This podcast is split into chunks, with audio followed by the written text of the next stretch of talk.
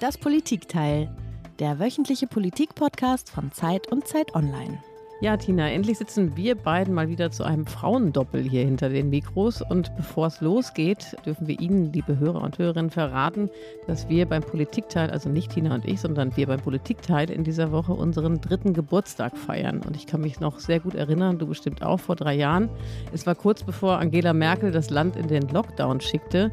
Da haben wir die erste Folge aufgenommen. Und es ging natürlich um Corona. Und wir ahnten damals allerdings noch nicht, dass uns das die nächsten drei Jahre beschäftigen kriegen würde, oder? Stimmt, genau. Und dann ging es erstmal nur noch um Corona. Das hat sich jetzt Gott sei Dank ein bisschen geändert. Und wir haben vor der Sendung überlegt, ob wir unser Jubiläum überhaupt zum Thema machen wollen. Aber dann hat uns Carlotta Wald, unsere Kollegin, praktisch dazu gezwungen. Sie hat nämlich gesagt, sie hätte eine kleine Überraschung vorbereitet. Hast du eine Ahnung, worum es geht, Eliana? Nee, überhaupt nicht. Aber ich bin total gespannt. Sollen wir mal reinhören? Ja, mach mal. Lass uns mal reinhören. Hallo, liebe Tina. Hallo, liebe Eliana.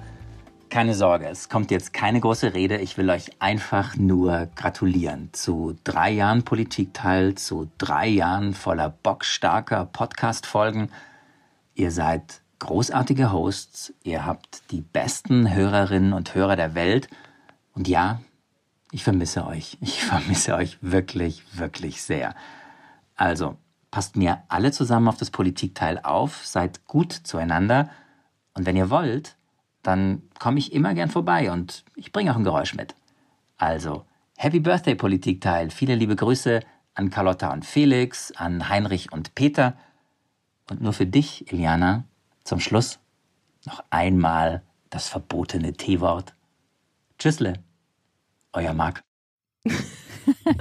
also die Überraschung ist echt gelungen, oder? Ja, toll. Das war Marc Brost, unser früherer Host, jetzt unser Mann beim Bundespräsidenten. Ja, und ich habe ein bisschen Gänsehaut bekommen, weil, wie Sie, liebe Hörer und Hörerinnen, ja wissen, ist Marc Prost nicht mehr bei uns. Er ist eben vor einem Jahr ausgeschieden und hatte das Gefühl, dass es besser wäre, zum Bundespräsidenten zu wechseln. Und das war jetzt wirklich ein ganz toller Gruß. Vielen, vielen Dank, Marc, und herzlichen Glückwunsch auch in deine Richtung. Danke, Marc. Der Marc ist Gründer, kann man sagen. Ne? Also der ist eigentlich äh, Gründer dieses Podcasts. Danke, danke, Marc. Wir vermissen dich natürlich auch jede Woche. Aufs Neue. Das stimmt. So, wie schaffen wir jetzt den Bogen, Tina? Wir sagen Tschüssle. Tschüssle und Hallo, liebe Hörerinnen und Hörer beim Politikteil, dem politischen Podcast von Zeit und Zeit Online. Ich bin Tina Hildebrand. Ich bin eine von zwei Leiterinnen der Politikredaktion der gedruckten Zeit. Mein Name ist Iliana Grabitz. Ich bin Politikchefin bei Zeit Online hier in Berlin.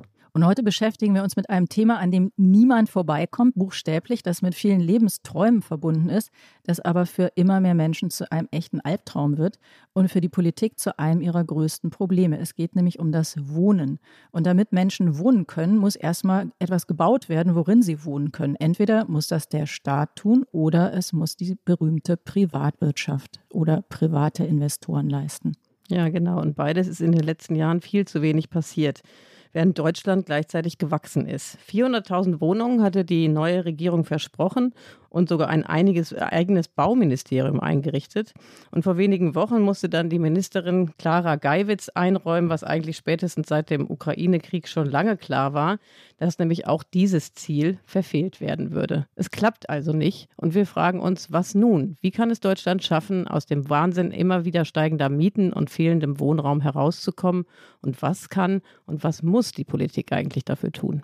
Das fragen wir in dieser Folge einen Mann, der sich mit Bauen und Wohnen sehr gut auskennt und der, davon gehen wir aus, sehr sachlich auf dieses Thema schaut, bei dem es ja schnell mal ideologisch wird und heiß hergeht. Michael Vogtländer ist Volkswirt.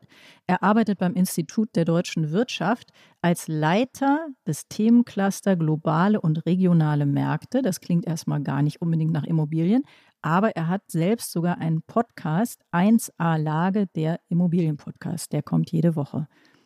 Herzlich willkommen, Herr Vogtländer. Ja, vielen Dank für die Einladung. Und herzlichen Glückwunsch auch zum Geburtstag.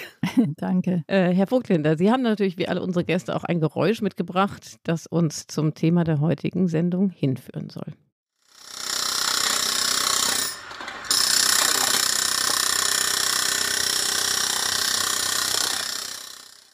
Also ich fühle mich stark an das erinnert, was ich jeden Tag bei mir zu Hause höre, weil es nämlich eine riesen Baustelle gibt hinter unserem Haus oder unter, hinter unserer Wohnung.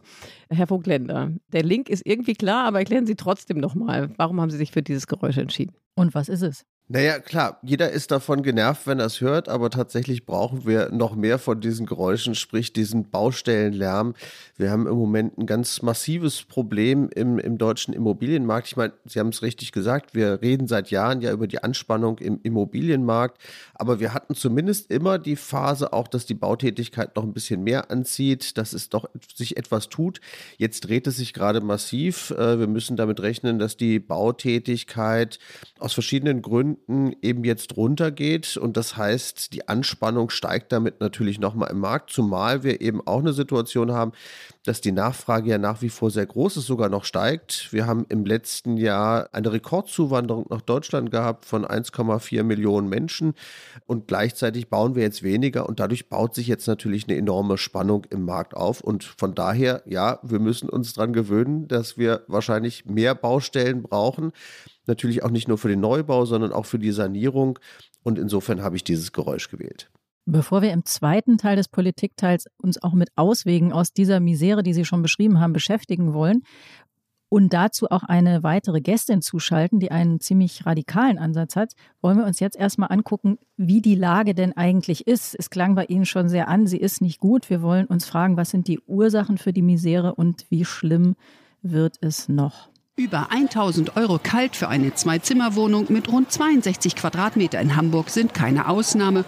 Wer noch weniger für mehr haben möchte, wird in München fündig. Zwei Zimmer, 45 Quadratmeter für rund 1100 Euro kalt. Wohnen wird in den Städten für viele langsam unbezahlbar. Die Wohnungsnot ist so groß wie seit 30 Jahren nicht mehr. Rund um die Großstädte finden Familien, Studenten oder Alleinstehende kaum noch ein günstiges Zuhause. Das hat mit dem Mangel an Wohnraum zu tun, das hat aber auch mit dem Geschäftsgebaren großer Immobilienkonzerne zu tun. Die kaufen in großem Stil Wohnungen, um sie nach ein paar Jahren mit Gewinn wieder zu verkaufen. Verlierer in dem Spiel sind die Mieter, die das Immobilienmonopoly mit steigenden Mieten bezahlen müssen. Ja, Herr Vogtländer, das ist ein ganz düsteres Bild, was da gerade gezeichnet wurde. Deutschlands Wohnungsmarkt, das lässt sich zusammenfassen, liegt am Boden. Der Wohnraum ist knapp, die Mieten werden immer teurer und der Traum vom Eigenheim ist für große Teile der Bevölkerung eigentlich ausgeträumt. Sie beschäftigen sich ja seit vielen Jahren mit dem Immobilienmarkt und mich würde mal interessieren, wie alarmiert Sie persönlich sind. Auf einer Skala von 1 bis 10, wie dramatisch ist denn die Lage wirklich? Huh, das ist immer schwer zu sagen, das in so, so einzuklassifizieren, aber ich würde mal sagen, wir sind schon bei einer 8. Ja, also wenn wir jetzt international vergleichen, stehen wir noch ganz gut da. Ja, es gibt extremere Beispiele noch in Paris, in Tokio, in London, aber wir bewegen uns natürlich immer mehr dahin, dass die Märkte ähnlich angespannt sind. Und sagen Sie noch mal kurz zum Vergleich, wo waren wir vor fünf und vor zehn Jahren auf der Skala? Naja, ich würde mal noch weiter ausholen. Als ich angefangen habe im IW und mit diesem Forschungsbereich 2005, da waren wir in sehr entspannten Märkten. Da hatten wir eine Lage, dass in den Großstädten eigentlich die Mieten und auch die Preise sich kaum entwickelt haben. Und dann baut sich das eigentlich kontinuierlich auf, dass so ab 2010, da beginnt dann auch die stärkere Fachkräftezuwanderung nach Deutschland, aber auch die Situation, dass wieder mehr Menschen in die Städte kommen dass sich dann die Mieten und Preise anziehen. Ich würde sagen, so Anfang des letzten Jahrzehnts, da waren wir vielleicht noch bei einer vier bis fünf und kontinuierlich steigert sich das eigentlich, weil wir es über den gesamten Zeitraum nicht geschafft haben, genug zu bauen, was vielleicht auch schwierig ist, aber eben auch nicht wirklich die richtigen Weichenstellungen, auch vielleicht sozialpolitisch an der einen oder anderen Stelle gesetzt haben. Wir kommen jetzt in eine neue Phase eigentlich. Aufgrund der Zinsentwicklung, aufgrund der Rahmenbedingungen ist es jetzt einfach nochmal deutlich schwieriger zu bauen. Aber in diese Phase treten wir jetzt ein mit einem erheblichen Mangel, der vielleicht so nicht hätte sein müssen. Und das ist das ganz große Problem. Und deswegen bin ich schon alarmiert, wie es jetzt auch in den nächsten Jahren weitergeht. Sie haben ja eben den internationalen Vergleich gezogen, zu Recht ja auf andere Metropolen verwiesen, wie Barcelona, Paris, London und so weiter, wo wir eigentlich auch seit Jahren schon mit wahnsinnig viel steigenden Mieten und auch Kaufpreisen zu tun haben. Was ist denn eigentlich das ureigene deutsche Problem? Also Sie haben ja eben für mich überraschend gesagt, im internationalen Vergleich stehen wir noch ganz gut da. Würden Sie das jenseits der Metropolen auch auf den gesamten deutschen Wohnungsmarkt beziehen, diese Aussage? Also was vielleicht der Unterschied ist in Deutschland im Verhältnis zu Frankreich oder Großbritannien, ist tatsächlich die föderale Struktur. Also wir haben ja nicht nur ein Wirtschaftszentrum, wir haben mehrere Wirtschaftszentren. Wir haben viele gute, funktionierende Mittelstädte, die eben auch attraktiv sind. Und das hält schon mal den Markt so ein bisschen in der Balance. Ne? In Großbritannien geht alles nach London und dadurch haben wir da extrem hohe Preise teilweise. Aber die Entwicklung geht natürlich auch in Deutschland schon ein bisschen in die Richtung. Wir haben einige Landkreise, die immer noch Probleme haben, zum Beispiel mit schnellem Internet, was eben auch durchaus die Menschen raustreibt. Wir haben das Problem, dass dort Infrastruktur abgebaut wird und dadurch drängt jetzt auch mehr in die Großstädte in Deutschland. Das ist, das ist ein Thema. Das zweite Thema, das hängt interessanterweise aber auch mit dem Föderalismus zu tun. Wir sind so gefangen, gerade in der Wohnungspolitik und in dem Wohnungsbau, in diesen unterschiedlichen föderalen Strukturen. Sie haben angesprochen, die Bundesregierung will 400.000 Wohnungen.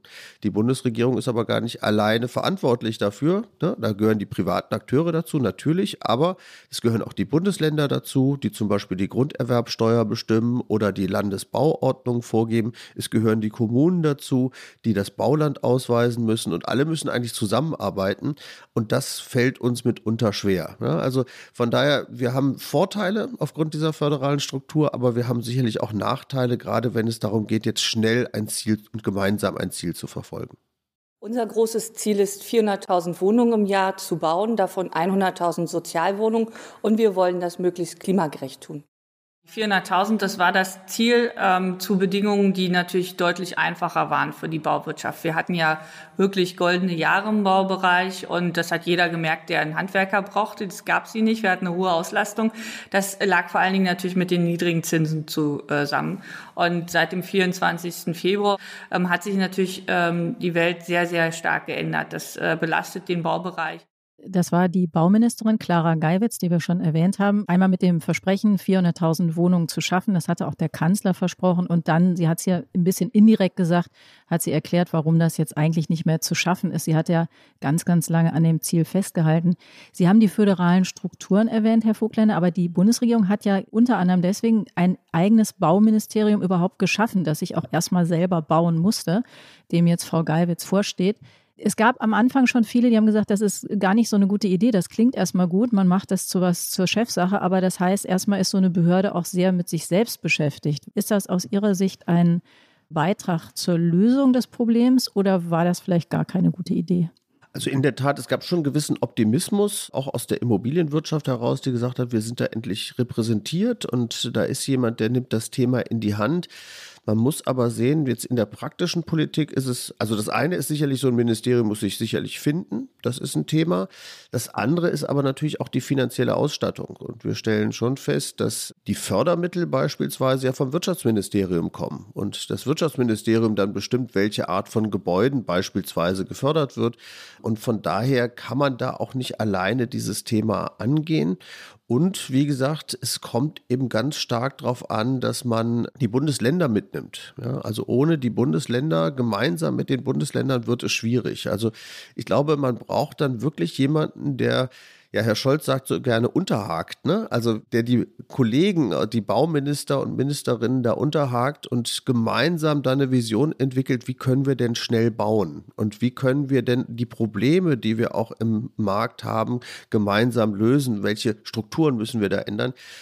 Ein Thema, das, das einfach ärgerlich ist, ist, äh, dass wir immer noch so viele Landesbauordnungen haben. Das heißt, jedes Bundesland kann mitunter bestimmen, wie sind die Regeln, das geht um Dinge, wie hoch ist der Balkon, ja, oder welche Dachneigung müssen wir haben oder ähnliches.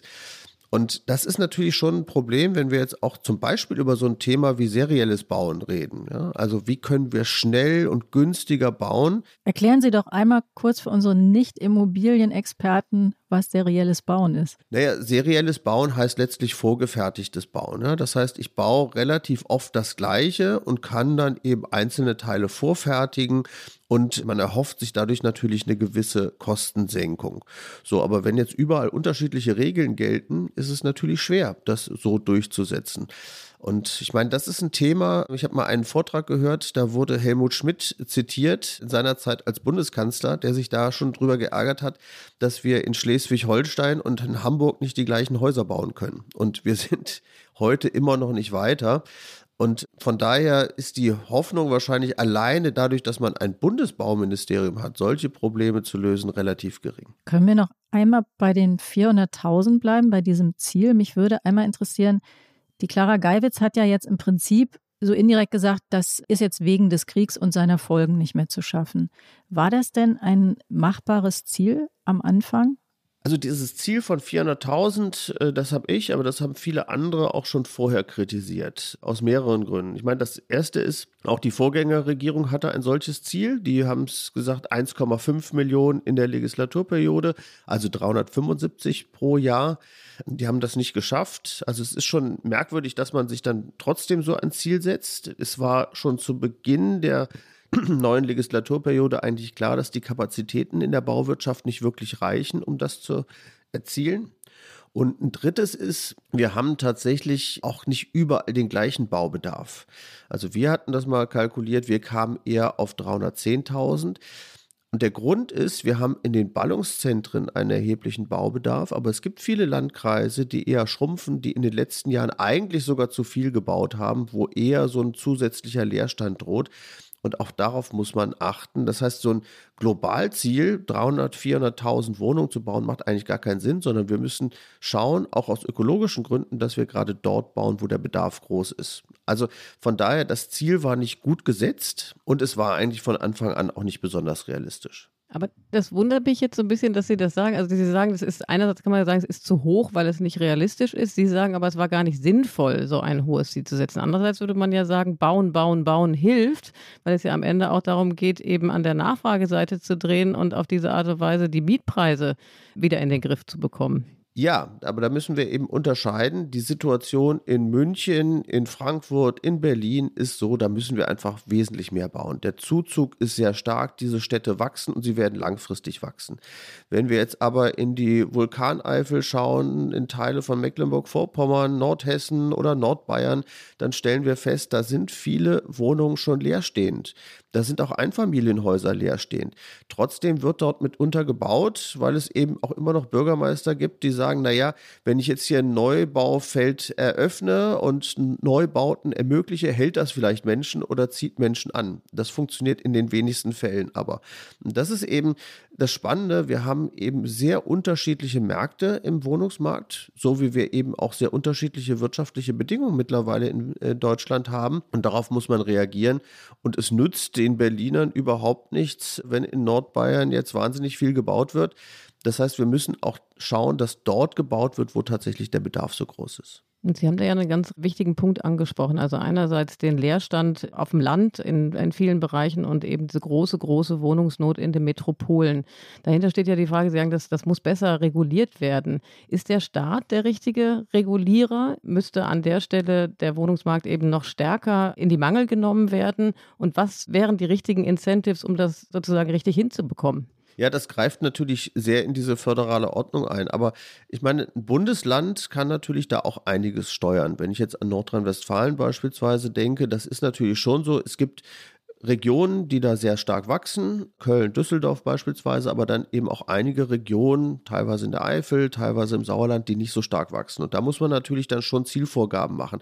Wie viel Wohnungsbau braucht ihr und wie viel Wohnungsbau oder auf wie viel Wohnungsbau muss man vielleicht verzichten an der einen oder anderen Stelle? Ich glaube, das ist eine Frage auch des Setzens von Anreizen, aber auch der Möglichkeiten, neu zu bauen. Und wir haben hier mal an einem Modellvorhaben gearbeitet, das eigentlich ein ganz cleveres Instrument war. Wir haben ja insgesamt das Ziel, die Siedlungsfläche zu begrenzen. Wir wollen ja nur noch 30 Hektar pro Tag neu versiegeln.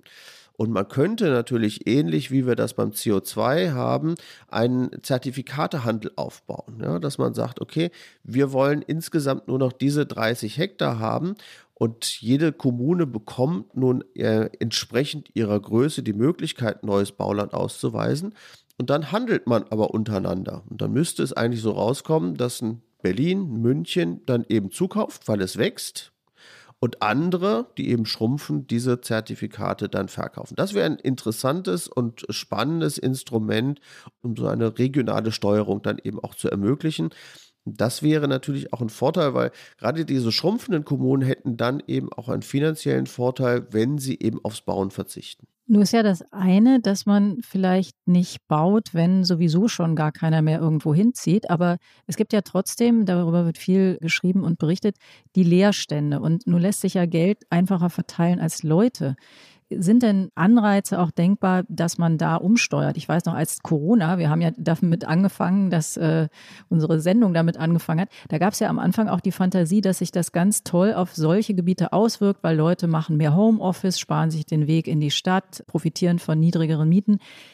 Ich weiß nicht, ob das sehr stark passiert ist. Ich habe den Eindruck nicht. Aber gäbe es andere Möglichkeiten, zum Beispiel durch Prämien, die es gibt es, glaube ich, bei Landärzten, Leute auch dazu zu bewegen, in solche Gebiete zu ziehen, die eben nicht stadtnah oder nicht ganz stadtnah oder zentral sind? Also ich finde, das ist ein ganz wichtiger Punkt jetzt, weil es geht ja darum, dass wir Regionalpolitik und Wohnungspolitik miteinander verbinden. Wir schauen immer gerne auf die großen Städte und auf das Wachstum und auf die hohen Mieten. Und das ist natürlich letztlich eine Reaktion darauf, dass eben andere Gebiete, andere Regionen eben auch Menschen verlieren. Und ich glaube, da müssen wir uns wirklich mit auseinandersetzen, warum ziehen gerade die jungen Menschen auch weg. Es liegt oftmals nicht an den fehlenden Arbeitsplätzen. Also viele Unternehmen suchen auch in ländlichen Regionen junge Menschen sondern es liegt oftmals an fehlender Infrastruktur. Ein Thema ist zum Beispiel das Bildungsangebot, dass in einigen Regionen zum Beispiel die Hochschulen, Fachhochschulen oder Universitäten fehlen. Ja, also wenn die nicht da sind, dann ziehen die jungen Menschen weg und die kommen oftmals nicht wieder. Ein zweiter Punkt ist oftmals die digitale Infrastruktur. Also wir haben in Deutschland immer noch viele Regionen, wo wir kein schnelles Internet haben oder wo das sehr, sehr spät erst kommt. Und das ist natürlich auch eine Voraussetzung für Unternehmen, aber auch für Menschen, dass sie sagen, das ist dort dort lebenswert. Und dann haben wir drittes, glaube ich, auch das ganz große Thema der Anbindung an den ÖPNV beziehungsweise an das Schienennetz. Wir könnten ganz viel erreichen, hätten wir schnelle Bahnverbindungen. Ja, umso besser die Bahnverbindungen sind, umso weiter kann dieser Kreis um die Großstädte auch gezogen werden. Also das sind Maßnahmen, mit denen wir da viel erreichen können. Oftmals kommen noch andere Themen hinzu, Schulen beispielsweise. Ein ganz großes Problem ist zum Beispiel im Ruhrgebiet, dass viele Eltern sagen, das ist eigentlich nah an Düsseldorf. Ich arbeite vielleicht in Düsseldorf, aber ich möchte meine Kinder nicht dort zur Schule geben, weil die Ausstattung vielleicht nicht da ist, weil oftmals die finanziellen Ressourcen nicht da sind. Also das sind unterschiedliche Themen, aber ich glaube, das ist ganz wichtig, dass wir darauf achten, wie können wir eben auch Regionen abseits der großen Metropolen attraktivieren, wie können wir sie besser ausstatten um eben auch Druck von den Großstädten zu nehmen. Aber eins möchte ich auch betonen, es ist natürlich, wenn wir uns das weltweit anschauen, wir haben diesen großen Druck in die Großstädte und den werden wir auch nicht komplett nehmen können. Also, dass wir das Wachstum, das Berlin und München haben, dass wir das komplett drehen, das ist nicht denkbar. Aber wir können es zumindest moderieren und wir können eben auch Regionen abseits dieser großen Metropolen Perspektiven geben. Ich hänge noch an Ihrem, wie ich finde, sehr spannenden Gedanken von diesem Zertifikatehandel, den man da einführen kann. Also einerseits ermöglicht das natürlich besser zu planen seitens der Politik und andererseits geht der Wettbewerbsgedanke nicht verloren. Das hört sich wirklich charmant an. Haben Sie das Gefühl, dass dieser Gedanke auch schon auf fruchtbaren Boden fällt in der Politik? Ja, die, die Politik tut sich da manchmal schwer. Ich meine, das war ein Modellvorhaben, das ja auch von der Politik durchaus unterstützt worden ist. Mittlerweile passiert da im Moment nicht viel. Es gibt auch so grundsätzliche Bedenken, auch bei Teilen der Politik, was so ein Zertifikatehandel und was so eine Bepreisung angeht. Das muss man eben auch sagen. Aber ich glaube grundsätzlich diesen Gedanken der aktiven Regionalpolitik und dass wir das eben miteinander verbinden müssen und dass wir auch einen fairen Ausgleich zwischen den Land- und Stadtregionen haben, der kommt mir manchmal ein bisschen zu kurz. Ich glaube, das ist ein ganz, ganz großes Thema was ja eigentlich immer virulenter wird. Ja, wir haben den demografischen Wandel und wir sehen jetzt die Großstädte, die wachsen alle weiter, aber wir haben eben auch ganz viele Regionen, die jetzt schrumpfen, die auch überaltern und wo wir eben die Frage stellen müssen, wie gehen wir damit um? Und Sie haben es vorhin mal angesprochen, die Prämien Sowas gibt es ja in Japan. Und wenn man sich die Situation mal in Japan anschaut, die sind demografisch quasi noch ein bisschen weiter. Die sind noch mal älter und teilweise noch schneller schrumpfend. Und das sind äh, schon schwierige Entwicklungen, wo man dann jetzt wirklich aktiv Familien Bleibeprämien zahlt oder Wegzugsprämien aus der Großstadt zahlt. Soweit sind wir noch nicht. Und ich glaube, auch durch Geld lässt sich das alleine nicht lösen, sondern es ist wirklich eine Frage, haben wir eine Infrastruktur vor Ort, die eben attraktiv ist und die dann auch eben einlädt zum Bleiben. Ich glaube, das ist das ganz Entscheidende. Eine kurze Frage nochmal zu Japan, das finde ich auch interessant. Funktioniert das denn da? Naja, es funktioniert letztlich nicht, weil gerade Tokio ja wahnsinnig wächst und Tokio hat ja ich sag mal, mit die größten Wachstumsschmerzen. Ja, es, der Wohnraum ist ja enorm klapp. Ähm, ich habe mal so einen Bericht gesehen in Tokio, wo es dann teilweise nur noch so Schlafkammern gibt, äh, weil man sich mehr nicht leisten kann. Das ist also ganz extrem. Und auf der anderen Seite diese Probleme im Land, in den ländlichen Regionen es funktioniert nicht so wirklich. Jetzt das neue Programm ist eben, dass Prämien gezahlt werden. Wie wirksam die dann sind, das wird man erstmal abwarten müssen. Aber meine Vermutung ist tatsächlich, Geld allein reicht da nicht. Hm. Jetzt haben Sie ganz oft gesagt, die Politik. Und Sie haben aber auch Stichworte gebracht, Bildung, Bahn, Schuhinfrastruktur, Unternehmen und eben das Bauen, über das wir die ganze Zeit reden.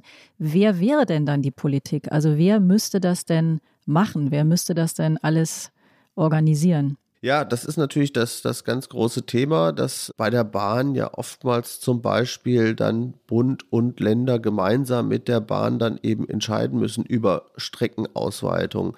Und das ist tatsächlich im, im, föderalen System immer schwieriger. Das ist ähnlich ja wie mit, äh, mit dem Wohnungsbau insgesamt. Ist es ja auch, auch mit der Infrastrukturentwicklung ganz, ganz schwierig. Und das geht letztlich nur gemeinsam es ist ja manchmal erschreckend, wie lange es auch dauert, bis so eine Bahnstrecke dann aufgebaut wird. Ja? Oder wie lange es auch dauert, eine Brücke zu reparieren oder ähnliches. Also wir haben da ganz, ganz ähnliche Probleme. Und für mich ist es zunehmend eben auch eine Haltungsfrage geworden. Was, was ich ganz spannend fand im letzten Jahr, wie schnell es auf einmal ging, so ein LNG-Terminal aufzubauen. Das ist ja normalerweise auch ein Prozess, der wahrscheinlich im normalen zehn Jahre gedauert hätte. Wir haben das aber innerhalb eines Jahres hinbekommen, weil man die Bundesregierung, aber auch die, die entsprechende Landesregierung den Druck hatten. Und ich glaube, das ist eben auch etwas, was wir uns bei dem Thema zu eigen machen sollten und sagen müssen, es gibt Themen, da haben wir einen Konsens und es gibt Themen, die sehen wir als wichtig an und dann forcieren wir eben auch das Tempo. Ja. Das wäre natürlich bei solchen Themen wie dem Wohnungsbau oder der Infrastrukturentwicklung ebenso wünschenswert.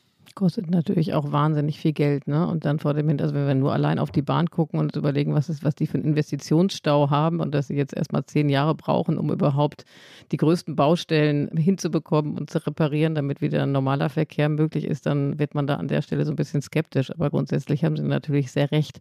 Bevor wir jetzt im zweiten Teil über die Auswege aus dieser Misere sprechen, würde mich noch mal ein Blick in die Zukunft Ihrerseits interessieren. Also wenn wir jetzt noch mal davon ausgehen, wie stark die Mieten gestiegen gestiegen sind. Das ist also seit 2014 sind die Durchschnittsmieten um mehr als 10 Prozent gestiegen und in den Städten nochmal durchschnittlich 30 äh, Prozent mehr als in den kleinen Städten.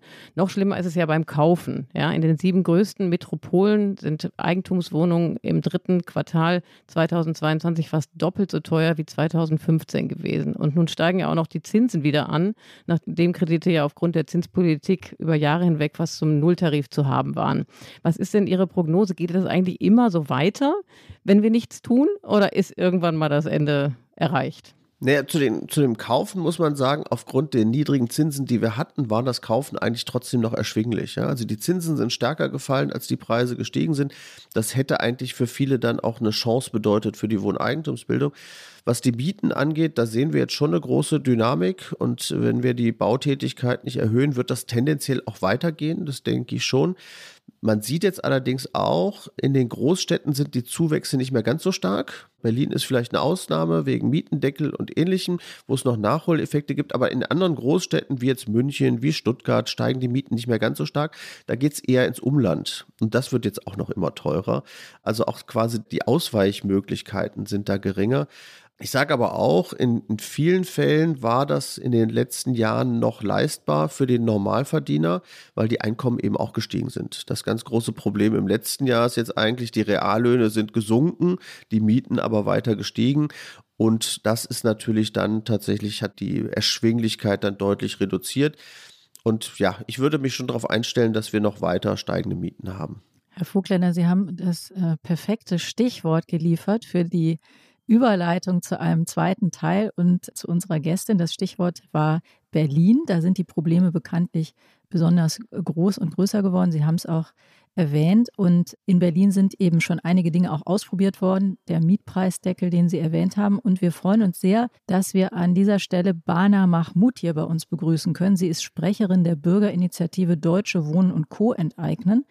Und die ist mit dem Versprechen angetreten, 243.000 von insgesamt 1,5 Millionen Wohnungen privater Wohnungsgesellschaften wie der Deutschen Wohnen, der größten Vermieterin in Berlin, in eine Anstalt öffentlichen Rechts zu überführen. Und fast 60 Prozent der Berliner haben zugestimmt bei der Abstimmung. Frau Mahmoud, herzlich willkommen. Was versprechen Sie sich von Ihrer Initiative? Äh, lieben Dank erstmal für die Einladung. Sehr schön, hier sein zu können. Was wir uns versprechen von der ganzen Sache ist, nun, vielleicht muss man das vielleicht immer in den ganzen Rahmen setzen. Herr Vogländer hat gerade sehr viel übers Bauen gesprochen. Was an der Stelle ein bisschen zu kurz gekommen ist, ist, dass Berlin und gerade Deutschland ja auch ein großes Investorenziel ist. Das heißt, wir haben auf dem Mietenmarkt nicht nur das Problem, dass es zu wenig Wohnungen gibt, sondern dass die Wohnungen in Berlin ja auch einfach steigen, dass die Mietpreise steigen. Wir haben in den letzten zehn Jahren ungefähr eine Mietpreissteigerung von 100 Prozent gesehen in Berlin. Und dem Ganzen muss nun mal auch irgendwann ein Ende gesetzt werden. Das können die Menschen realpolitisch einfach nicht mehr mitgehen. Deshalb auch die riesige Zustimmung in Berlin auf der Straße. Das haben wir ja mitbekommen, als wir die Stimmen gesammelt haben. Das haben wir gesehen. Und unser Ziel ist es als Volksbegehren, dass wir einen Bereich auf diesem Wohnungsmarkt schaffen, der nach gemeinwirtschaftlichen Prinzipien funktioniert. Konkret bedeutet das, das haben Sie gerade schon gesagt, dass ungefähr 240.000 Wohnungen enteignet werden und in eine Anstalt öffentlichen Rechts überführt werden.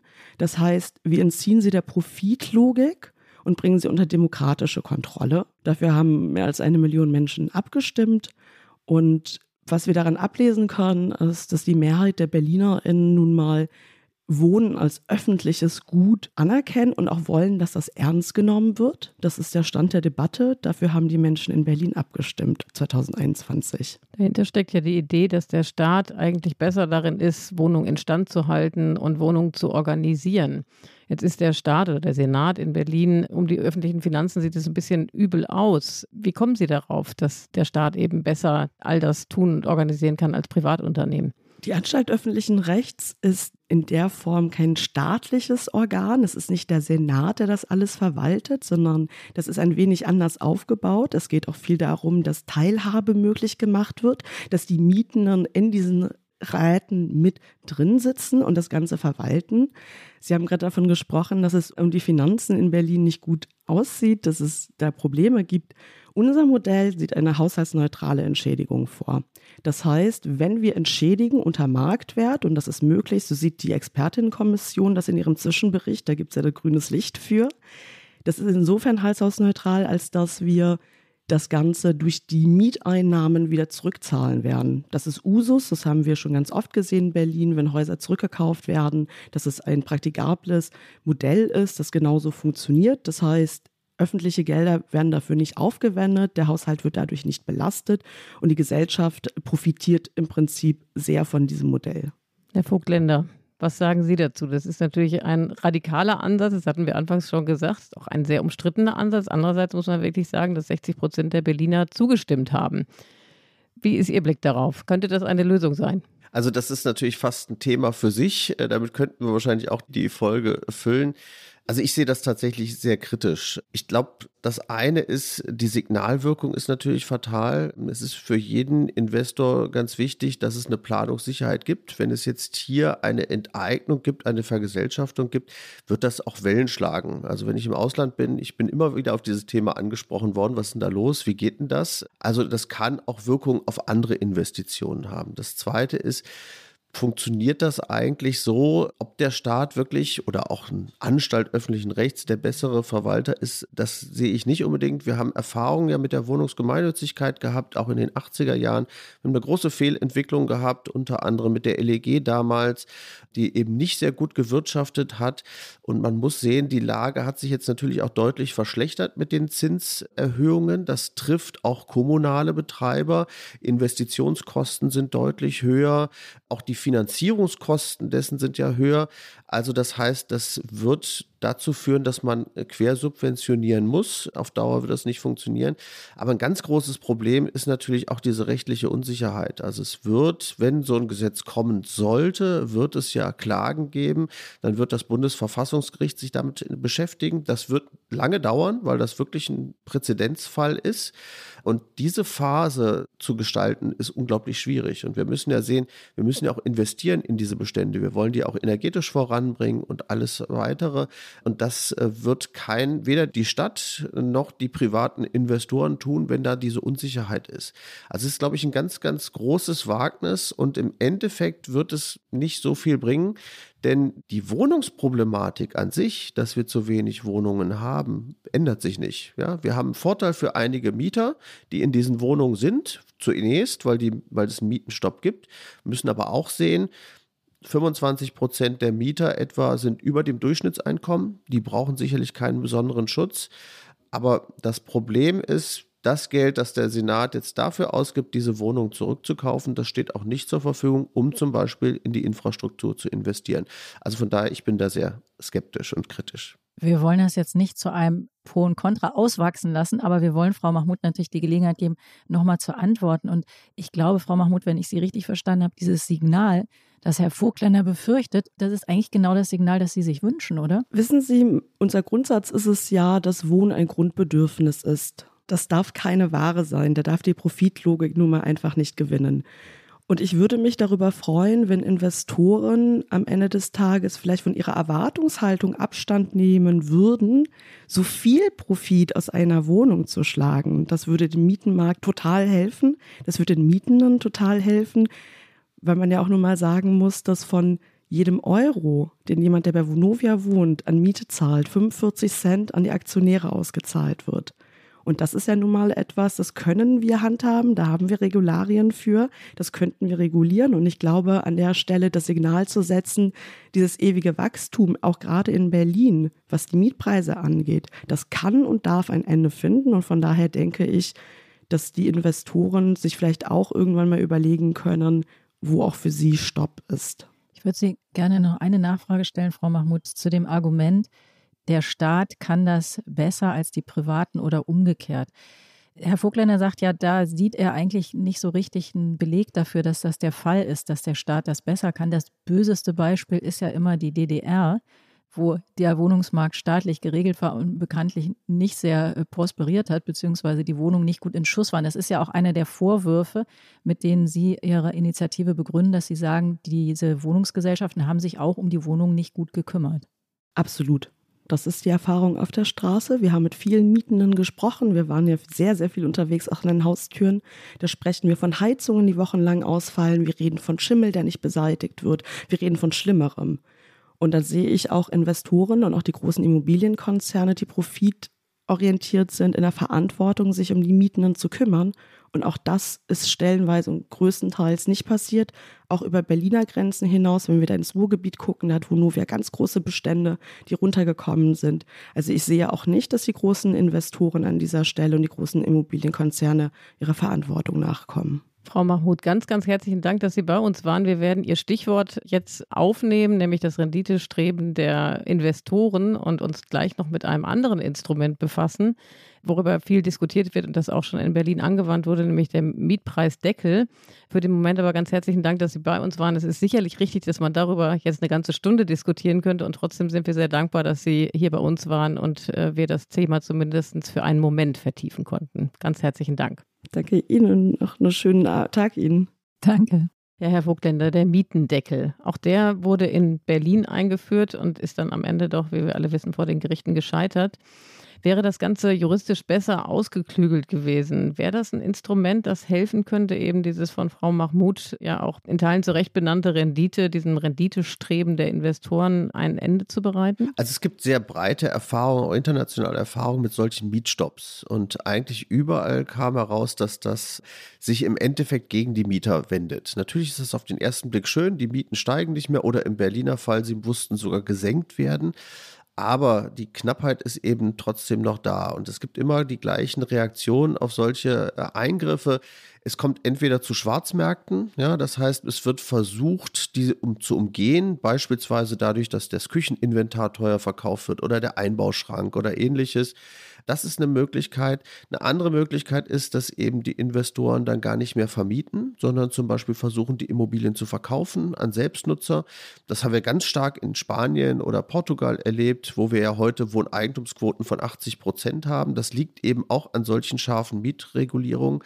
Aber das Schlimmste ist eigentlich, dass keine Anreize mehr gibt zu investieren. Zu den Mietpreisen findet man immer jemanden.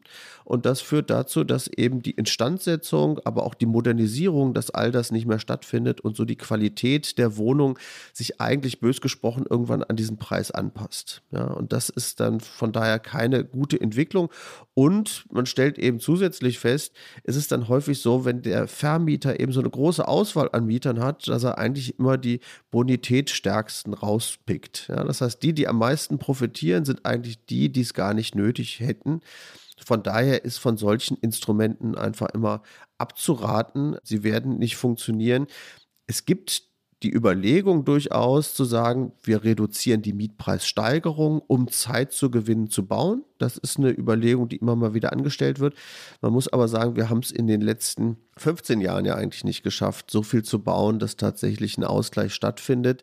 Also von daher muss man da schon skeptisch sein. Da muss ich aber einmal nachhaken, weil das ist ja im Grunde genommen eine wahnsinnig frustrierende Nachricht für Mieter und Mieterinnen, die in Großstädten unterkommen wollen, oder? Sie sagen ja zu Recht, also es gibt Städte, wir hatten hier bei Zeit Online eine große Recherche dazu, wie Heilbronn, glaube ich, wenn ich es richtig in Erinnerung habe, die massiv gebaut haben und die Mieten haben sich trotzdem nicht rückläufig entwickelt und sind im Grunde genommen weiter gestiegen. Das heißt doch, am Ende ist die Schlussfolgerung, das Mieten in Metropolen können sich am Ende nur die Gutverdienenden leisten und die Instrumente und Möglichkeiten der Politik, das zu beschränken, sind eigentlich sehr beschränkt, oder? Nee, ganz so würde ich es nur nicht sagen. Also zwei Dinge. Das eine ist, ich glaube, eine Stadt wie Berlin ist in einer besonderen Lage, weil das Mietenniveau natürlich extrem niedrig war für eine Hauptstadt. Also keine Hauptstadt war so günstig und äh, Berlin hat auch wirtschaftlich jetzt einen Aufschwung genommen und das spiegelt sich leider eben auch in den Mieten wieder. Und das ist natürlich auch in vielen anderen Standorten, es spiegelt irgendwo die Attraktivität wieder. Was wir erreichen können, ist, dass die Mieten vielleicht nicht so stark steigen wie die Einkommen, dass sie aber sinken, das zu erreichen, ist, ist ganz, ganz schwierig. Ja. Und wir brauchen auch tatsächlich dieses Preissignal irgendwo, weil damit ja auch der Ausgleich zu den Umlandregionen und zu den ländlichen Regionen stattfindet. Das ist ja deren Konkurrenzmöglichkeit, ja, dass es man dort eben deutlich günstiger leben kann als beispielsweise in Berlin. Also von daher ist das schon ein wichtiges Signal. Aber der Staat kann natürlich schon Einfluss nehmen. Er kann zum Beispiel, oder die Stadt, wenn sie Bauland hat, zum Beispiel Konzeptvergaben machen und sagen, liebe Investoren, baut hier möglichst günstige Wohnungen, ja, oder kleine Wohnungen, die wir besonders brauchen. Es gibt natürlich auch die Möglichkeit, über Sozialpolitik zu wirken, wenn wir den sozialen Wohnungsbau gut einsetzen, dass wir damit eben auch einen gewissen Ausgleich schaffen können, dass wir über Wohngeld die Menschen auch unterstützen können, gerade mit niedrigen Einkommen. Also es gibt da schon einige Instrumente, die wir haben. Aber das ist tatsächlich vielleicht die frustrierende Erkenntnis generell werden die Großstädte schon teurer werden, weil dort eben auch die meisten Arbeitsplätze entstehen, die bestbezahlten Jobs entstehen und weil eben so viele Menschen dort leben wollen. Herr Vogtländer, das, was Sie beschrieben haben, der Vermieter nimmt dann im Prinzip den solventesten Mieter oder so. Das ist aber ja jetzt schon so. Das haben Sie als ein Problem beschrieben, was dann entsteht. Aber das ist, glaube ich, jetzt schon sehr stark die Realität. Und ich will nochmal auf ein Argument von Frau Mahmoud zurückkommen, dass Wohnen im Grunde ein Grundbedürfnis ist. Man kann ja sich nicht entscheiden, nicht zu wohnen. Also man kann auf vieles verzichten, aber nicht darauf, irgendwo zu wohnen. Und während zum Beispiel Wolfgang Kubicki von der FDP mal gesagt hat, die Menschen hätten kein Anrecht auf Wohnen in der Innenstadt, sagt der SPD-Politiker, der Generalsekretär Kevin Kühnert, im Grunde sollte gar kein Mensch Geld mit Wohnen machen und jeder sollte eigentlich nur den Wohnraum besitzen, den er selber auch bewohnt. Das ist jetzt die ganz andere Position. Können Sie dem was abgewinnen oder sozusagen, das ist ja im Grunde, das sind ja Argumentationen, die aus Notlagen heraus entstehen. Ja, das Komplexe an dem Gut wohnen ist natürlich, ist auf einer Seite richtig, wir müssen alle wohnen, Auf der anderen Seite ist Wohnen natürlich auch gewissermaßen Konsumgut. Wie viel Wohnfläche wir uns leisten wollen, ob wir nun lieber großzügiger wohnen, zentraler wohnen oder ob wir doch lieber mehr Urlaub machen wollen oder ein zweites Auto haben wollen, das sind natürlich auch alles Konsumentscheidungen. Deswegen ist es nicht, nicht ganz so einfach. Und es ist natürlich auch so, rein logisch kann es ja auch nicht funktionieren, wenn wir alle sagen, wir wollen in der Berliner Innenstadt leben. Ja, das ist raummäßig ja gar nicht möglich. Also deswegen ist ja dieser Ausgleich auch so wichtig, dass es eben auch durchaus attraktiv ist, dann im Umland zu leben oder auch in ländlichen Regionen zu leben. So, und das, das ist, glaube ich, ganz wichtig für den Hintergrund. Und das andere ist, was Kevin Kühnert sagt, ist ja eigentlich dann, also erstmal vielleicht ganz sympathisch, dass er sich ja auch für selbstgenutztes Wohneigentum ausspricht. Das finde ich durchaus wichtig.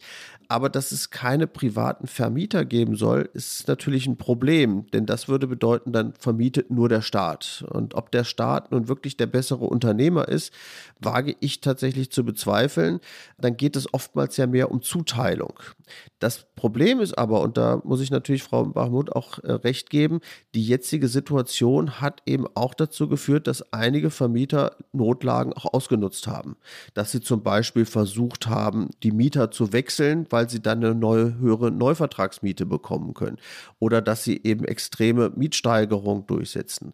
Das Problem ist letztlich, dass es hier die fehlende Konkurrenz gibt. Ja? Also ein Markt lebt immer davon, dass es eben auch Konkurrenz der Anbieter gibt. Und das haben wir in diesem Fall teilweise nicht. Und das ist tatsächlich ein Problem. Und deswegen ist es natürlich so wichtig, dass wir das Angebot auch erweitern, dass wir bauen können. Aber ich kann schon verstehen, dass wir natürlich sagen, wir müssen an der einen oder anderen Stelle dann genauer gucken und den Mieter auch stärker schützen, damit es nicht zu solchen extremen Entwicklungen kommt. Also wenn ich uns so zuhöre hier, dann hat man ja den Eindruck, das Problem ist wahnsinnig komplex durch den Föderalismus, durch all die Rahmenbedingungen, die wir bisher besprochen haben. Was wir bisher nur gestreift haben, ist die Tatsache, dass wir ja auch in Zeiten des Klimawandels leben und eigentlich rein klimapolitisch es gar keine gute Idee ist, immer mehr zu bauen, was wir aber andererseits ja brauchen, um eben die ganzen eben besprochenen Tendenzen tatsächlich auch wieder in äh, bessere Fahrwasser zu bringen. Was sagen Sie denn dazu? Die Grünen fordern ja in Teilen, dass eben auch Eigenheime verboten werden soll, also Neubau von Eigenheimen. Ist das die böse Wahrheit, die sich eigentlich niemand zu sagen traut in der ganzen Debatte? Also was schon mal wichtig ist, was, was Sie angedeutet haben, wir haben ja einen gewissen Konflikt auch zwischen erschwinglichem Wohnen und klimagerechten Wohnen. Und ich glaube, das ist auch sehr wichtig, dass wir das gesellschaftlich auch mal wirklich so ansprechen und diskutieren. Das findet meines Erachtens nicht so statt. Und ich meine, das Eigenheim ist natürlich da auch so ein Thema. Für mich macht ein Verbot von Eigenheimen hier keinen Sinn, weil das natürlich erstens viele Menschen wollen so wohnen und zweitens ist das natürlich ein Argument für viele auch zu sagen, ich gehe raus aus der Stadt, weil mir ist ein großes Zuhause wichtiger als eine zentrale Lage. Wenn ich das jetzt dort verbieten würde, würde der Druck auf die Großstädte noch weiter steigen. Das andere ist, wo wir den Konflikt natürlich haben, wir wollen CO2 einsparen, wir wollen weniger Ressourcen verbrauchen, das ist ja auch richtig, führt in der Regel aber natürlich zu höheren Investitionen und damit auch zu höheren Mieten zumindest am Anfang, solange die Energiepreise nicht so hoch sind und gerade kommen sie auch wieder ein bisschen runter. Und das ist natürlich auch ein Problem, weil damit eben gerade dieser erschwingliche Wohnraum wieder wegfällt. Also auch da, die Komplexität nimmt nicht ab und wir müssen hier letztlich schauen, dass wir die richtige Balance finden in den Maßnahmen. Meines Erachtens ist es ganz wichtig, dass wir im Klimaschutz uns schon realistische Ziele setzen, dass wir aber die Dinge nicht zu überstürzen. Ja? Und das führt nämlich dazu, dass es dann extrem teuer wird.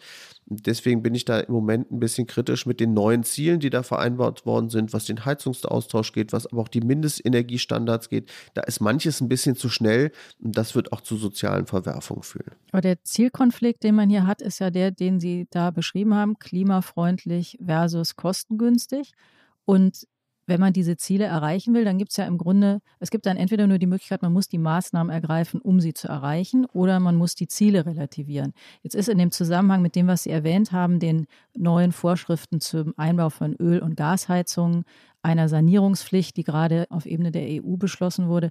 Da gibt es ja unheimlich große Befürchtungen jetzt und teilweise fällt auch da das Stichwort Enteignung, wenn nämlich im Grunde diese vorgeschriebenen Maßnahmen so viel teurer werden, als dann möglicherweise ein Haus, das nicht in einer Spitzenlage ist, überhaupt wert ist. Ist das übertrieben? Ich habe bei Ihnen rausgehört, dass Sie weiß nicht, ob Sie so weit gehen würden, aber das auch für unangemessen halten, was da jetzt geplant ist unverhältnismäßig. Also in der Novelle jetzt zum Heizungsaustausch, den wichtigsten Satz finde ich da tatsächlich, da steht 2045 dürfen wir keine Heizung mit fossilen Energien betreiben. Und das finde ich einen ganz wichtigen Satz. Darauf kann sich jetzt jeder einstellen. Ein ganz großes Problem entsteht jetzt natürlich für den Eigentümer, dessen Heizung jetzt vielleicht kaputt geht, der aber noch nicht die Rahmenbedingungen hat für eine Wärmepumpe ja, und der jetzt vielleicht auf eine Technik dann setzen muss, die gar nicht dazu passt. Also da würde ich einfach etwas längere Übergangszeiträume geben, dann lässt sich das auch regeln. Und ich meine, wir haben im Moment ja einfach das Problem, es gibt gar nicht genug Wärmepumpen, es gibt nicht genug Handwerker, die das einbauen können. Und da muss man dann einfach sehen, da treibt man damit natürlich die Kosten besonders an, wenn man jetzt zum Beispiel direkt verpflichtet, das einzubauen, obwohl es vielleicht nicht passt. So, das ist natürlich eine schwierige Balance, die da tatsächlich zu finden ist. Ich finde es aber grundsätzlich richtig, dass wir diesen Weg gehen. Der Gebäudesektor ist ein enormer Hebel für den Klimaschutz. 30 Prozent des CO2-Ausstoßes beruht auf dem Gebäudesektor. Da müssen wir was tun.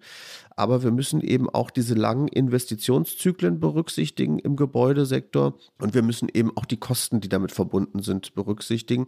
Und gerade im Moment, äh, wo wir ohnehin natürlich Probleme haben aufgrund der Zinssituation, ist es eben schwierig, diese Investition so kurzfristig anzufordern. Ja, da würde ich mehr Zeit geben, damit wir möglicherweise eben auch noch technische Innovationen haben und auch die Verfügbarkeit auch von solchen Wärmepumpen beispielsweise besser gegeben ist. Also schwierige Balance scheint mir so das, das Thema dieser Stunde gewesen zu sein oder dieser ganzen Misere am Wohnungsmarkt. Herr Vogtländer, die, unsere Stunde neigt sich so langsam zum Ende. Wir wollen äh, nicht verpassen, Sie auch nach Ihren Flop 5 zu befragen. Aber bevor wir das tun, hätte ich doch noch mal das Bedürfnis, weil wir so viel angesprochen haben, was man tun kann, was man lassen sollte. Wenn Sie jetzt Olaf Scholz wären oder Clara Geiwitz, was wären die zwei bis drei Maßnahmen, die Sie ergreifen würden, wenn man das so sagen kann, die am dringendsten notwendig sind, um eben tatsächlich dieser, diesem ganzen Chaos und diesem ständig steigenden Mieten und dieser Wohnungsnot ein Ende zu bereiten oder zumindest beizukommen? Ende bereiten, haben wir gelehrt, geht nicht. Ja, man möchte nicht unbedingt mit den Politikern tauschen. Den Eindruck habe ich auch, der Respekt wächst. So, so fair muss man eben auch sein. Ich glaube tatsächlich, in der jetzigen Situation ist ganz wichtig, dass wir dazu kommen, dass die Genehmigung, die Baugenehmigungen, die erteilt sind, auch umgesetzt werden. Das Problem ist ja, dass für viele Projektentwickler sich das Bauen gerade nicht rechnet. Und äh, ich glaube, in dieser Situation brauchen wir tatsächlich eine finanzielle Unterstützung. Ich würde hier bei den Selbstnutzern ansetzen. Ja, wir haben lange darüber diskutiert, dass man die Selbstnutzer, also die Ersterwerbe, die Eigenheimkäufer beispielsweise bei der Grunderwerbsteuer entlastet oder größere Förderungen gibt, zum Beispiel über Nachrangdarlehen, also Eigenkapital ersetzende Darlehen. Das wäre eine Maßnahme, wie man jetzt kurzfristig eben anregen kann, dass tatsächlich das, was genehmigt ist, auch gebaut wird. Das Zweite ist, glaube ich, ganz wichtig, dass wir uns jetzt eigentlich mit wirklich Werf daran begeben, das Bauen auch wieder günstiger zu machen. Die Neubaukosten sind ja enorm gestiegen, nicht nur wegen Materialkosten, Lohnkosten, sondern auch wegen Standards. Und eigentlich brauchen wir jetzt mal so eine Taskforce, die diese Baukosten dann mal auseinander nimmt und genau überlegt, auf was können wir denn verzichten? Müssen wir denn jede Standardisierung haben? Müssen wir wirklich im Schallschutz beispielsweise so bauen, wie wir es jetzt bauen? Oder können wir da nicht an der einen oder anderen Stelle auch wirklich was sparen? Und ich glaube, da gibt es viele Möglichkeiten, Möglichkeiten, wenn man sich wirklich intensiv zusammensetzt, wo man sagen kann, okay, wir können hier auch deutlich günstiger bauen. Wir sehen das teilweise in den Niederlanden, dass man dort Einfamilienhäuser auch deutlich günstiger bauen kann, auch vorgefertigt. Da müssen wir eben auch hier hinkommen. Zwei Maßnahmen jetzt erstmal. Okay, aber das war auf jeden Fall schon mal konkret. Das waren Ihre Top 2 und das ist die perfekte Überleitung, um zu den Flops zu kommen unserer beliebten Rubrik, auch mitbegründet von Marc Bross, der uns am Anfang den lieben Gruß geschickt hat.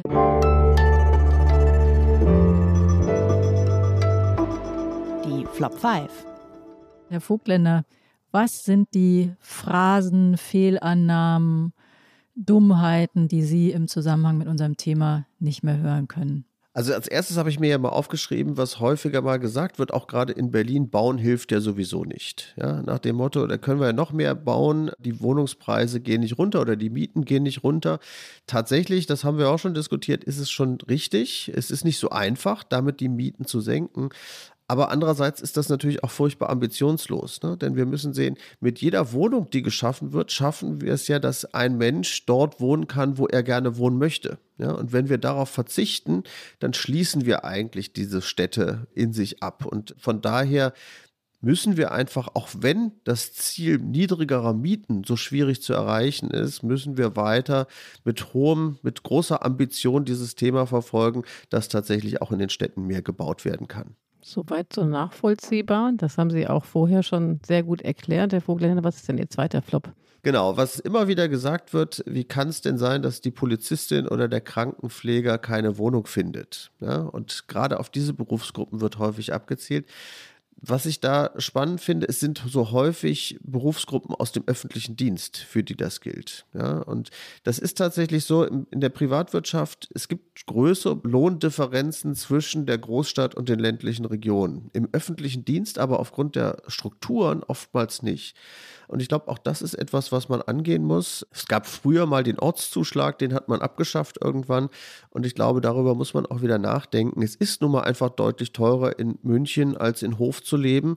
Und darauf muss eben der öffentliche Dienst fair und nachvollziehbar. Manchmal geht es über die Entgeltgruppen, aber letztlich fair und nachvollziehbar, dann dem muss dem Rechnung tragen. Interessanter Punkt. Drittes, was ich nicht mehr hören kann, ist, Wien ist das Vorbild für uns. Ja? Und Wien wird immer als Vorbild genannt, gerade weil es so viel gemeinnützige Wohnungsunternehmen hat und so viele günstige Wohnungen hat. Es gibt aber mehrere Probleme dort. Das erste ist, ich kann nur dann von diesen günstigen Mieten profitieren, wenn ich schon mindestens zwei Jahre in Wien lebe und erst dann kann ich mich auf eine Warteliste eintragen. Ja, also das ist ein System, das vor allen Dingen denen hilft, die dort lange leben, nicht denen, die dazukommen darüber kann man hinwegsehen. Das zweite ist aber, es wird auch keine große Sozialselektion stattfinden. Also man akzeptiert, dass die Chefärztin genauso von der subventionierten Wohnung äh, profitiert wie der Krankenpfleger. Auch das ist sicherlich ein Problem, das wir haben. Und das dritte ist, es ist einfach wahnsinnig teuer. Also die Stadt Wien muss jedes Jahr 600 bis 800 Millionen dafür ausgeben. Das wäre im Verhältnis zu Berlin 1,5 Milliarden. Und für Bundesrepublik kann man sich das ausrechnen, was das ist. Also klar, hätten wir jetzt Geld ohne Ende, können wir natürlich auch die Mieten subventionieren, aber das ist sicherlich nicht der beste Weg, um das anzugehen. Gut, dass Sie Wien angesprochen haben. Tatsächlich ist diese Stunde ja nicht so üppig bemessen, als dass man alles ansprechen können. So hat es zumindest den Weg in die Flop 5 gefunden. Was ist denn Ihr vierter Flop? Da hatte ich mir tatsächlich was aufgeschrieben, worüber wir schon gesprochen haben, über das Einfamilienhaus verbieten. Für mich kein Weg. Was aber natürlich wichtig ist an der Stelle, wir müssen die Einfamilienhäuser auch reformieren, glaube ich. Ja, das habe ich vorhin nicht angesprochen. Also ich glaube, es entspricht schon dem Wunsch vieler Menschen, aber das Einfamilienhaus der Zukunft muss eigentlich leichter aufteilbar sein, muss auf einer kleineren Grundfläche stehen, damit es nicht so viel Versiegelung hat und insgesamt flexibler nutzbar sein. Ja, heute sind viele Einfamilienhäuser nicht aufteilbar. Das wäre aber eigentlich leicht möglich, wenn man es direkt mitdenkt. Das leuchtet ein. Einen haben Sie noch, Herr Vogtländer, einen Flop zum Abschluss. Genau, und da vielleicht auch eine Kritik in die Immobilienbranche. Ich habe vorhin gesagt, in der jetzigen Situation brauchen wir schon Subventionen, aber der Ruf nach Subventionen ist mir oftmals zu schnell, dass bei jeder Situation eigentlich danach geschrien wird, der Staat muss es machen. Ich glaube, wir müssen auch wieder in eine Welt kommen, wo man sagen muss, die Ressourcen sind einfach knapp, die Haushaltsmittel sind knapp und wir müssen auch weitestgehend ohne Subventionen auskommen.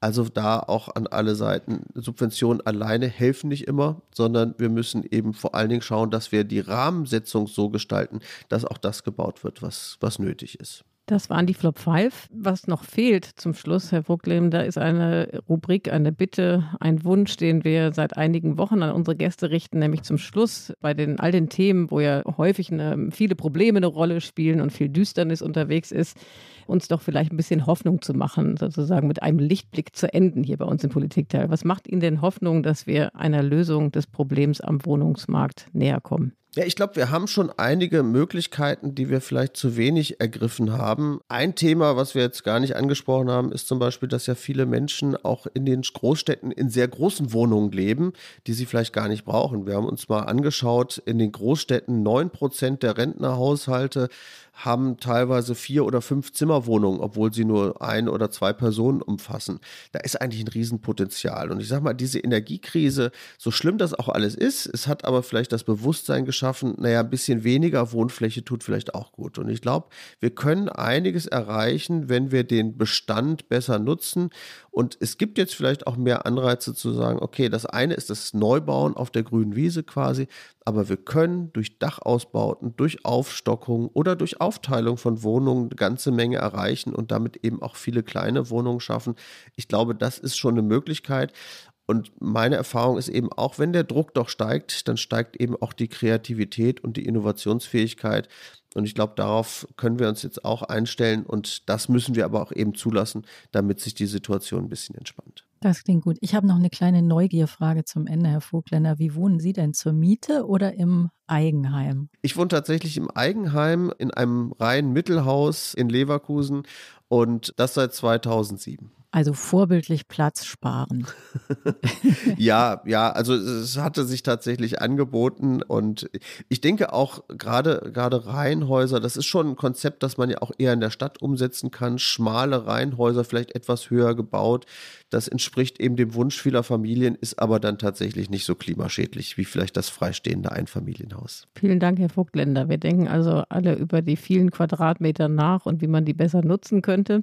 Vielen, vielen Dank, dass Sie unser Gast waren. Das war für mich persönlich eine lehrreiche, spannende Stunde. Vielleicht für Sie, liebe Hörer und Hörerinnen, auch, wenn es nicht so war oder wenn es so war oder wenn Sie Anregungen, Kritik, Wünsche haben für nächste Themen, die wir bearbeiten sollen in unseren folgenden Politikteilen, dann schreiben Sie uns gerne an unsere E-Mail-Adresse daspolitikteil zeit.de. Und in der nächsten Woche, Tina, ähm, haben wir, glaube ich, hier ein Herrendoppel. Da sind nämlich Peter und Heinrich am Start. Genau, das äh, kann gut sein, wenn du das sagst. Ist es sicher so, wir müssen aber noch ein bisschen Werbung machen, Eliana, denn wir haben ja ein großes Ereignis vor uns, das Podcast Festival.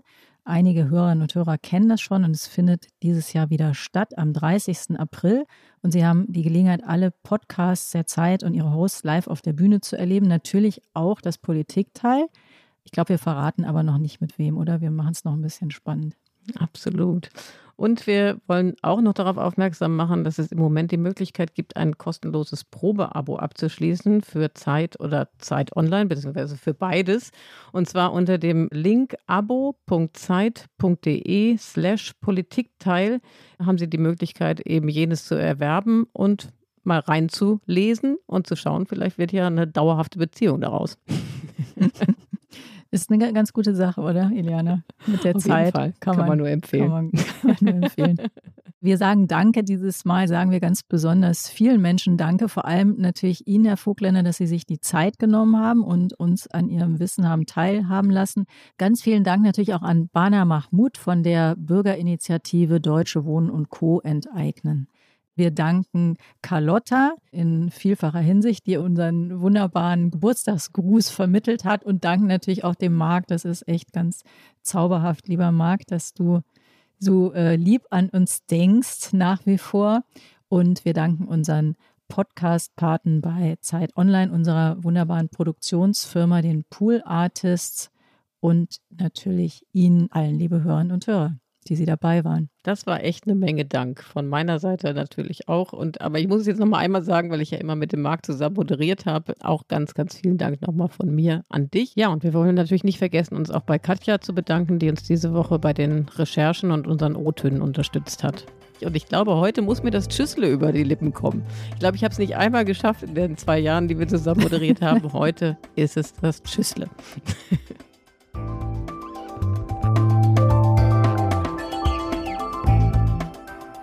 Das Politikteil ist ein Podcast von Zeit und Zeit Online, produziert von poolartists.de.